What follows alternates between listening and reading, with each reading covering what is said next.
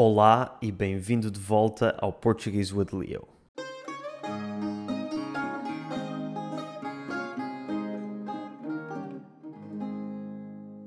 Se não és português nem espanhol, provavelmente nunca terás ouvido falar sobre a cidade de Olivença.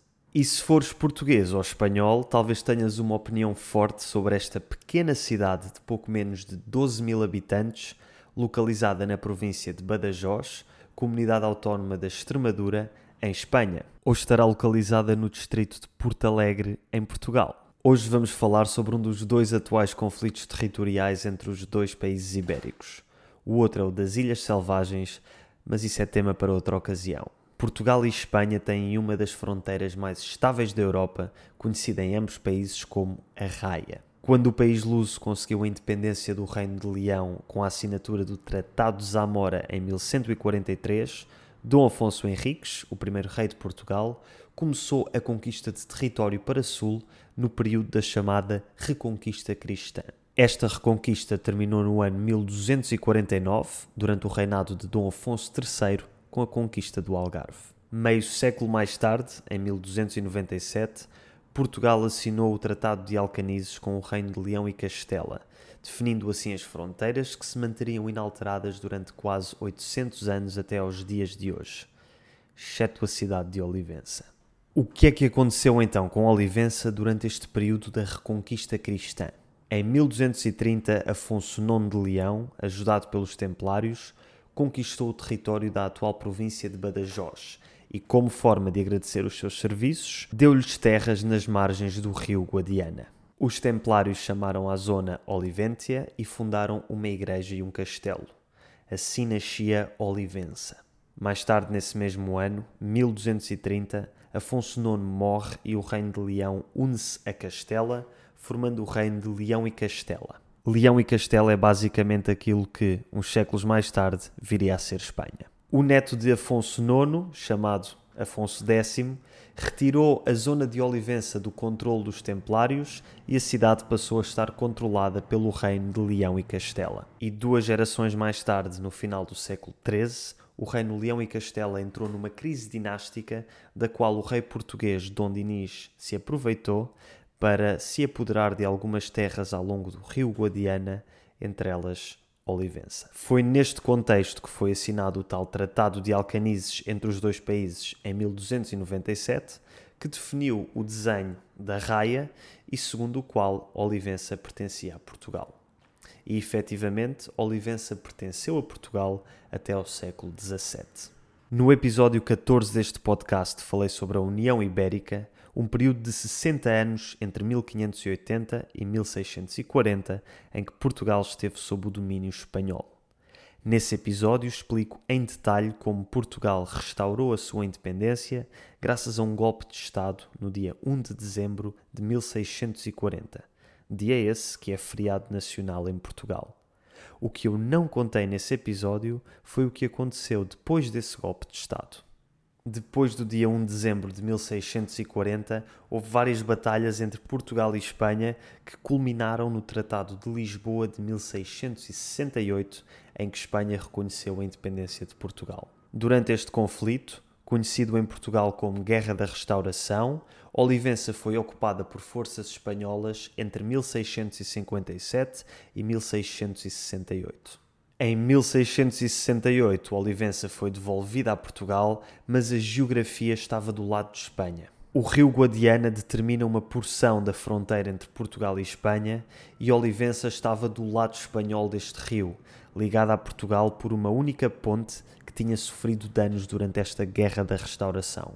Ainda assim, a monarquia portuguesa manteve o controle sobre a cidade até ao ano 1801, em que, aliada à França de Napoleão, Espanha invadiu novamente Olivença, no contexto da chamada Guerra das Laranjas. Nesse ano, Espanha e Portugal selaram o Tratado de Badajoz, em que Portugal reconhecia a soberania espanhola sobre Olivença.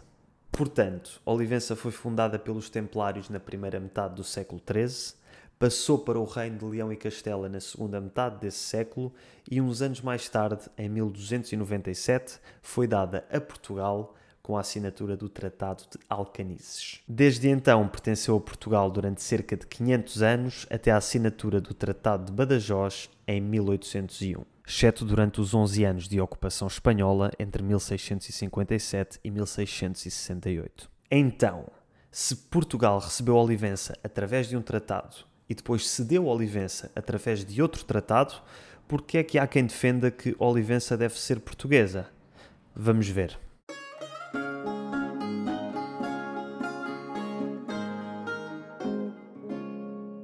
A questão de Olivença é o nome que damos ao tema da devolução de Olivença a Portugal e para alguns setores da sociedade portuguesa é um tema de orgulho nacional. Apesar de o Tratado de Badajoz ter definido a cedência de Olivença à Espanha, existe uma secção desse tratado que diz que este ficaria sem efeito caso alguma das partes quebrasse a paz. E como já referi no episódio 48 sobre a Revolução Liberal Portuguesa, Napoleão, ajudado por Espanha, invadiu Portugal em três ocasiões diferentes poucos anos depois.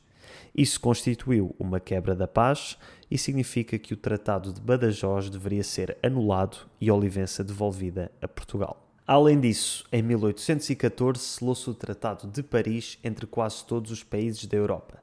Tratado esse que indicava que as modificações territoriais acontecidas durante as guerras napoleónicas no continente ficavam sem efeito. Portanto, tudo deveria voltar à situação anterior às guerras napoleónicas e nesse tratado falava-se especificamente da questão da devolução de Olivença mas Espanha fingiu que não era nada com eles. E um ano mais tarde, no Congresso de Viena, foi novamente decidido que a cidade deveria voltar a ser portuguesa. Mas mais uma vez, Espanha fingiu que não tinha nada a ver com isso. Em 1864 assinou-se outro tratado. Este tratado entre Portugal e Espanha, o Tratado de Lisboa, tinha como objetivo definir as fronteiras entre os países e resolver dois conflitos territoriais: o conflito de Coto Misto e o conflito de Olivença. O tema de Coto Misto ficou solucionado, mas a questão de Olivença ficou em águas de bacalhau, com a promessa de que seria resolvida em futuros tratados que nunca chegaram.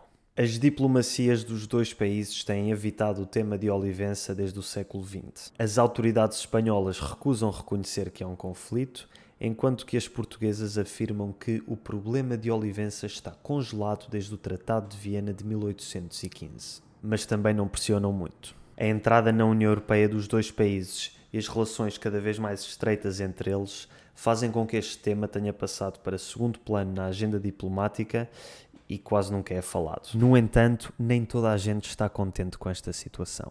Em 1938 foi fundado o Grupo dos Amigos de Olivença, uma organização que defende que Olivença deve ser portuguesa e que até chegou a receber apoio institucional durante o regime de Salazar. Após a Revolução do 25 de Abril, o grupo deixou de receber apoio do governo e hoje em dia promove a cultura portuguesa na zona de Olivença. Normalmente fazem distribuição de material cultural português para as crianças da zona. Caminhar por Olivença é como caminhar por uma cidade portuguesa. Os passeios estão cobertos pela clássica calçada portuguesa e a arquitetura antiga de passos e igrejas também faz lembrar Portugal. Existem até edifícios de estilo manuelino, um estilo arquitetónico português desenvolvido nos séculos XV e XVI, do qual o expoente máximo é o Mosteiro dos Jerónimos em Lisboa. A língua portuguesa, infelizmente, está quase perdida hoje. Até finais do século XIX, os habitantes de Olivença eram bilingues e o português ainda era a língua predominante até à década de 1940. A partir daí, o espanhol começou gradualmente a substituir o português e hoje em dia este só é falado como primeira língua por pessoas de mais de 70 anos de idade. O português falado nesta zona, chamado português oliventino, tem algumas características interessantes. Por um lado, o ditongo ei pronuncia-se e. Cavaleiro fica cavaleiro e primeiro fica primeiro. Por outro lado, existe um fenómeno conhecido como paragoge, que consiste na adição de um som a uma palavra, normalmente uma vogal. Neste caso, é comum a adição do som i quando uma palavra termina em L ou R e a última sílaba é tónica. Comer fica comeri e papel fica papeli. Se já ouviste o episódio 52 deste podcast, em que comparo as características fonéticas de oito sotaques portugueses, já deves ter percebido que estas características são típicas da região portuguesa em que Olivença está localizada, o Alentejo. Este foi o resumo da história e situação atual da pequena região de Olivença. Qual é a tua opinião? Achas que Portugal tem razão em reclamar este território que, em teoria, lhe pertence, ou achas que deve continuar na posse de Espanha? Ou acreditas na autodeterminação dos povos e achas que esta decisão cabe única e exclusivamente aos habitantes de Olivença, talvez através de um referendo? É um tema que dá muito para pensar e por hoje ficamos por aqui. Obrigado por teres assistido até ao fim e até à próxima.